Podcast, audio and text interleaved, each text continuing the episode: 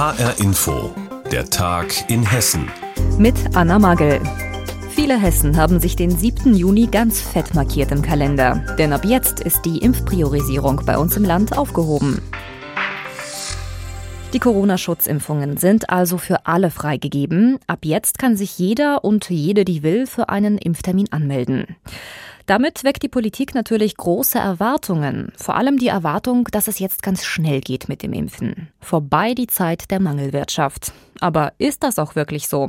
Darüber haben wir vor dieser Sendung mit HR-Inforeporter Tobias Lübben gesprochen. Er verfolgt für uns schon seit Monaten die Impfkampagne und wir haben ihn gefragt, Tobias, wie steht Hessen jetzt eigentlich da beim Impfen? Ist da jetzt endlich mal richtig Tempo drin? Ja, es ist schon Tempo drin, aber es geht nicht so schnell, dass jeder jetzt sofort dran käme. Also man muss sich nochmal vergegenwärtigen, noch nicht mal die Hälfte der Hessen ist erst geimpft und durchgeimpft ist erst knapp jeder fünfte Hesse. Also wenn man noch nicht geimpft ist, dann ist man noch in zahlreicher Gesellschaft. Und äh, dazu kommt, es sind ja noch eine knappe halbe Million Menschen registriert im Terminvergabesystem des Landes, die eine Priorisierung haben und die warten noch auf einen Termin. Und diese Leute sollen erstmal drankommen, bevor die anderen bedient werden. Dazu kommen noch anderthalb Millionen Menschen in Hessen, die auf ihre zweite Impfung warten. Und dann kann man sich denken, wenn man sich jetzt erst anmeldet, dann kann es noch einen Moment dauern. Der Innenminister Peter Beuth sagt, bis Juli, vielleicht Anfang, vielleicht Mitte Juli Juli, bis man dann an einen ersten Termin kommt. Wie sieht es denn nun mit den Terminanfragen aus? Die Priorisierung ist zwar aufgehoben, aber irgendeine Reihenfolge muss es ja geben, oder? Ja, das Ministerium versichert, dass es nicht nach dem Prinzip kommt, wer zuerst kommt, mal zuerst, sondern es soll stattdessen der Zufall regieren. Also im Prinzip werden die Termine dann verlost bei dem Terminvergabesystem des Landes. Es bringt also auch nichts, sich jetzt vor den Rechner zu hocken oder die Hotline immer wieder anzurufen. Aber gut, irgendwann sollte man sich dann schon dort registrieren, damit man auch in der Lottoziehung der Termine teilnehmen kann und äh, am besten dann eben eine Zeit abwarten, wenn der Terminserver gerade gerade funktioniert und man auch gut durchkommt. Da sprechen wir jetzt aber nur über die Terminvergabe des Landes. Viele Impfungen finden aber mittlerweile in den Arztpraxen statt. Kommen denn Bürger vielleicht da schneller an die ersehnte Spritze? Ja, also numerisch muss es so sein, denn die Ärzte und die Fachärzte, die bekommen insgesamt etwas mehr Impfstoff mittlerweile als die Impfzentren und die meisten Menschen versuchen sie auch zweigleisig, was völlig in Ordnung ist. Sie registrieren sich beim Land und lassen sich auch bei ihrem Arzt auf die Warteliste setzen. Sie können auch bei ihren Fachärzten anrufen oder beim Kinderarzt der Kinder mal fragen. Und jetzt gibt es bald für manche noch eine dritte Möglichkeit, nämlich über den Betrieb. Die Betriebsärzte bekommen in dieser Woche auch erstmals Impfstoff, noch nicht so viel, 100 Dosen pro Betriebsarzt, aber immerhin. Wichtig ist dabei, wenn man irgendwo einen Termin bekommt, dass man dann bei den anderen Plattformen möglichst vorher absagt, denn sonst hält man den ganzen Laden auch für diejenigen, die überhaupt noch warten. Was ist eigentlich mit den Schülerimpfungen? Wird es die denn geben? Nein, die finden im großen Stil nicht statt, so wie es mal ganz kurzfristig im Gespräch war, also Massenimpfungen in Schulen und Impfzentren. Das ist vom Tisch. Aber der Impfstoff von BioNTech, der ist also ab zwölf Jahren freigegeben von der Europäischen Arzneimittelagentur. Nur die Ständige Impfkommission des Robert-Koch-Institutes, die gibt keine grundsätzliche Impfempfehlung für Kinder ab zwölf Jahren, sondern sagt, man muss sich das genau angucken. Wenn eine Vorerkrankung besteht, ein besonderes Risiko, dann kann das sinnvoll sein. Also Eltern, die in diese Richtung denken, die sollten sich vielleicht am besten mit dem Kinderarzt ihres Kindes besprechen. Ab jetzt kann sich jeder, der will, um eine Impfung bemühen, aber nach wie vor ist Geduld gefragt. Tobias Lübben hat uns darüber informiert. Und wir haben es eben auch schon gehört, viele fahren zweigleisig und versuchen nicht nur in einem Impfzentrum, sondern auch in Arztpraxen einen Impftermin zu bekommen. Viele Praxen sind aber ohnehin schon an ihren Grenzen, ganz unabhängig von den Impfterminen.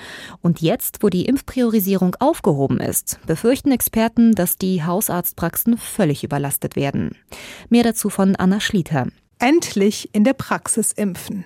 Internist Martin Glauert aus Niestetal bei Kassel war zu Anfang Feuer und Flamme. Als es losging mit dem Impfen gegen Covid und wir Impfstoff bekommen konnten, haben wir uns da ziemlich engagiert von Anfang an, mit ein bisschen missionarischem Eifer, weil wir die Patienten möglichst rasch schützen wollten. Doch schnell wird klar, der enorme Ansturm von Impfwilligen macht einen geregelten Alltag in der Praxis ab jetzt unmöglich. Es fängt schon damit an, dass die Patienten sich beschweren, dass sie telefonisch nicht durchkommen, weil wir so viel telefonieren und auch Anrufe bekommen, dass der normale Patient, sag ich mal, für einen Termin nicht durchkommt oder auch wenn er ja, akute Beschwerden hat, nicht durchkommt. Ein Problem, das viele hessische Hausärzte nur zu gut kennen. Ab jetzt gibt es nun keine Priorisierung mehr in den Praxen. Karl Roth von der Kassenärztlichen Vereinigung befürchtet deshalb Zustände wie beim Sommerschlussverkauf. Die Menschen haben die Nase voll von der Pandemie, die wollen endlich geimpft werden.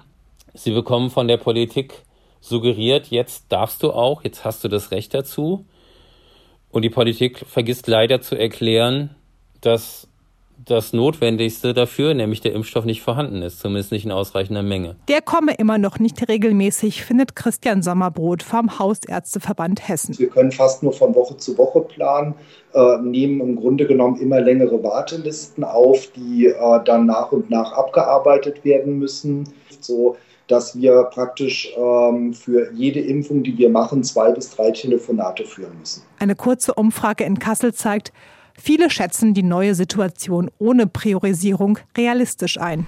Ja, generell gut, aber ich sag mal, es fehlt ja immer noch an Impfstoff. Also ähm, ist das ja vor allem das Hauptproblem. Also das ist ja in der Theorie wirklich toll, in der Praxis wird es ja sowieso nicht umgesetzt. Also ich denke, von daher macht es jetzt gar nicht so den großen Unterschied, weil die Termine einfach trotz allem nicht sofort vergeben werden. Ich finde es eigentlich ganz gut, dass die Priorisierung aufgehoben wurde, weil halt äh, jetzt die jungen Menschen, denke ich mal, geschützt werden müssen und die Berufstätigen und die Älteren sind ja so gut wie geschützt, denke ich mal. Das stimmt so nicht. Etwa 500.000 Hessen der Prio-Gruppe 3 sind noch ohne Impftermin, sagt das Innenministerium.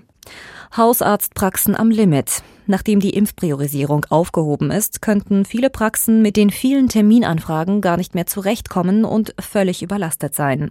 Infos dazu hatte Anna Schlieter.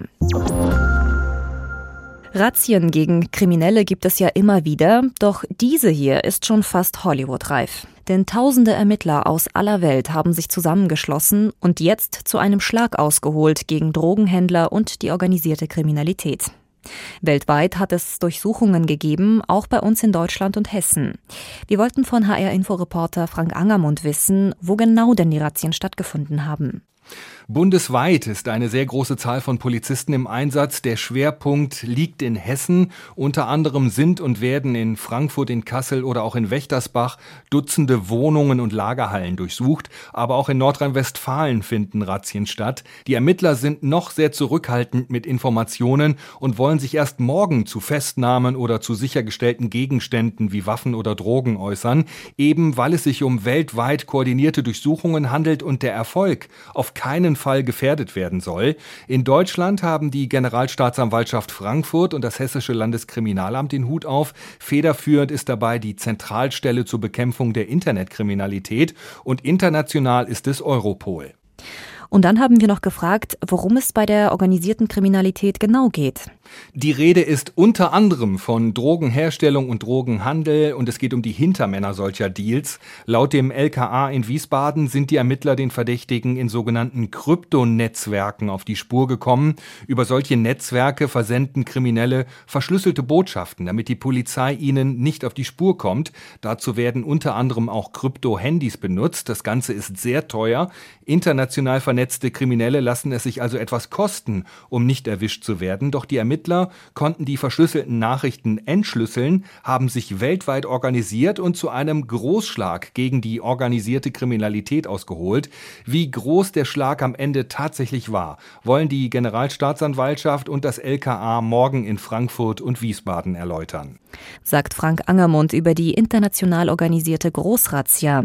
Auch in Hessen sind Wohnungen und Lagerhallen durchsucht worden. Im Visier der Ermittler sind Drogenhändler und das organisierte Verbrechen. Nach der langen Corona-Pause dürfen jetzt die Schwimmbäder endlich wieder öffnen. Die Freude ist deshalb in vielen Gemeinden groß, doch nicht in Dautphetal im Landkreis Marburg-Biedenkopf. Dort haben die Unwetter vom Wochenende das gesamte Freibad überschwemmt. Die Becken sind vollgelaufen, der Technikkeller war überflutet, alles voll mit klebrigem dunkelbraunen Matsch. Und doch läuft mittlerweile das Schwimmbecken wieder voll, und zwar mit sauberem Wasser. Wie die Gemeinde das geschafft hat und wie es jetzt um die Schwimmbadsaison in Dautphetal steht, berichtet Eva Rösler. Wenn dieser Wasserstrahl 13 Tage durchläuft, dann ist das große Becken im Freibad von Herzhausen wieder angefüllt. Nach der Überschwemmungskatastrophe am Wochenende hätte das hier heute niemand vermutet. Vor allem nicht Lisa Wassermann, DLRG-Vorsitzende vom Schwimmbadverein. Also hier plätschert ähm, die neue Hoffnung. Das ist der Schweiß quasi und die Arbeit von so vielen Leuten, die hier waren und die gearbeitet haben. Das waren Erstklässler, die hier mit den Händen im Schlamm waren. Das ging bis zum Rentner, der über vier Stunden hinweg gefegt und gemacht hat, dass wir hier in Herzhausen in 48 Stunden was erschaffen haben, was ich mir niemals am Freitag hätte träumen lassen. Also niemals. Dabei hätte das Schwimmbad eigentlich jetzt am Wochenende öffnen sollen. Wir waren am Mittwochabend fertig hier.